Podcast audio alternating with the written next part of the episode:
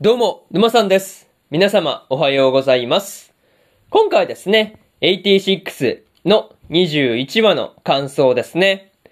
こちら、語っていきますんで、気軽に聞いていってください。というわけで、早速ですね、感想の方、入っていこうと思うわけですが、まずは一つ目ですね。足止めを引き受けてというところで、まあ、シンたちがですね、モルフォの破壊を目指して進んでいく中で、まあ、どんどんと数が減っていったわけなんですが、本当にね、進むにつれて数が減っていくっていうところがね、もう悲しい以外の何者でもないっていう感じではありましたね。まあ、とはいえ、みんなと別れた後にですね、アンジュのいたところから、こう、爆発があったりとか、こう、クレナも爆発後にね、反応がこう、消えたりしていたわけなんですが、まあ、こう、二人とも死んでしまったのかっていうところで、まあ、すごい不安になってしまったところではありますね。いや、本当に、こう、二人とも無事であればいいんですけど、なんか無事な確率の方が少なそうだなっていう感じですよね。また、セオトがですね、シンたちを先に進ませるために、こう、道を靴して塞いだりしていたわけなんですが、なんていうかね、この時に一人で戦いを挑んでいった、いつぞやの真の姿と重なるものを感じたところではありますね。そう。あの時も道を崩したりしてましたからね。なんかそういうところと重なったなっていう感じがありました。まあ、にしてもね、最後の最後でライデンまで、こう、まあ、動けなくなってしまうっていう風には思わなかったんですが、まあ、結局、モルフォの前に立ったのはシンだけだったっていうところが、まあ、なんとも言えない気分ではありましたね。まあ、そういうところで、まず、一つ目の感想である、足止めを引き受けて、というところ、終わっておきます。でですね、次、二つ目の感想に入っていくんですが、モルフォとの戦いというところで、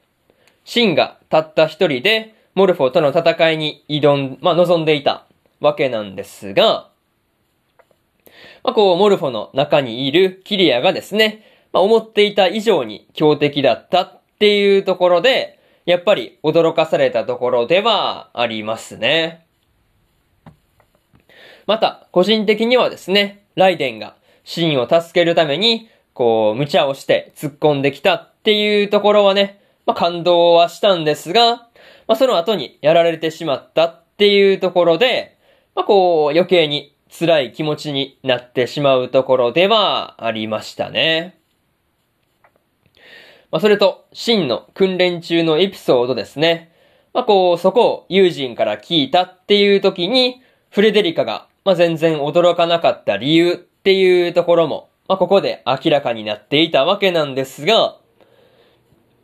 まあ、こう、キリアも同じことをしていたのを見たことがあったからだっていうところですね。そう。なんかそういうところで、こう、フレデリカが驚かなかったんだっていうところで、まあ、それも伏線だったのかっていうところで、まあ、すごくびっくりしたところではありましたね。まあ、にしても、キリアとの戦いではね、ま、さすがのシーンも何度か危ないところがあったりしたんで、まあ、本当に、こう、初めから終わりまでね、目が離せない戦いではありましたね。本当キリアもね、ここまで戦えるっていうところが、まあ、すごい強敵だなっていう風に感じましたね。まあ、そういうところで、二つ目の感想である、モルフォとの戦いというところ、終わっておきます。でですね、次、三つ目の感想に入っていくんですが、フレデリカのおかげで、というところで、まあ、最終的にはですね、拳銃を持ったフレデリカにキリアが気を取られたっていうことで、まあ、シンが無事にね、とどめを刺すことができていたわけなんですが、ま、とどめをね、刺した後に自爆されてしまったっていうところが、やっぱり厄介なところではありましたね。また、キリアの方もですね、フレデリカのことを覚えていたからこその、まあ、今回の勝利っていう感じだったんですが、まあ、こう、フレデリカがですね、キリアに対して、こう、涙ながらに叫んでいたりするっていうところはね、まあ、思わず泣いてしまうところではありましたね。まあ、それと、フレデリカからね、戦い続ける理由を聞かれたキリアがですね、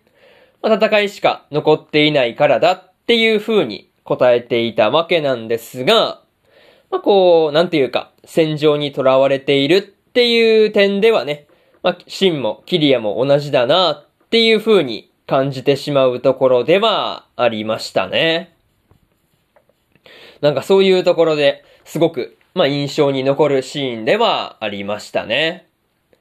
まあ、にしても、シンにキリアの居場所を教えるときの、こう、フレデリカの表情と言葉ですね。まあ、ここがすごく、まあ、こう、いろいろと感じるものがあったわけなんですが、なんていうかね、こう、本当にフレデリカからすれば、まあ、この時の表情とね、もう言葉に全てがこもってるというか、なんかそういうのがあったんじゃないかなっていう風に、まあ、あくまで個人的に感じ取ったところではありますね。まあ、そういうところで、三つ目の感想である、フレデリカのおかげで、というところ、終わっておきます。でですね、最後にというパートに入っていくんですが、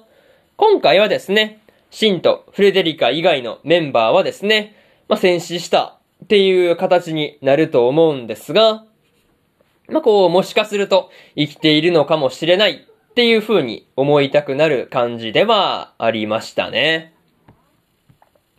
まあ、それと、モルフォの大爆発に巻き込まれたであろうシンがですね、まあ無事なのかっていうところで気になって仕方ないところではありますね。また、買ったとは言ってもですね、こうまだまだレギオンがいるっていうところで、まあその中でシンとフレデリカが生きていたとしても、こうギアーズ連邦に無事に戻ることができるのか、まあその辺がね、不安なところではありました。まあ、とりあえず、次回の話ではね、シンが無事なのか、まずはそこに注目しておこうと思ってますというところで、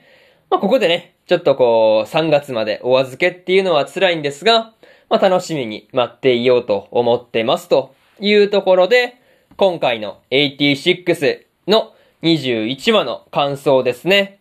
こちら終わっておきます。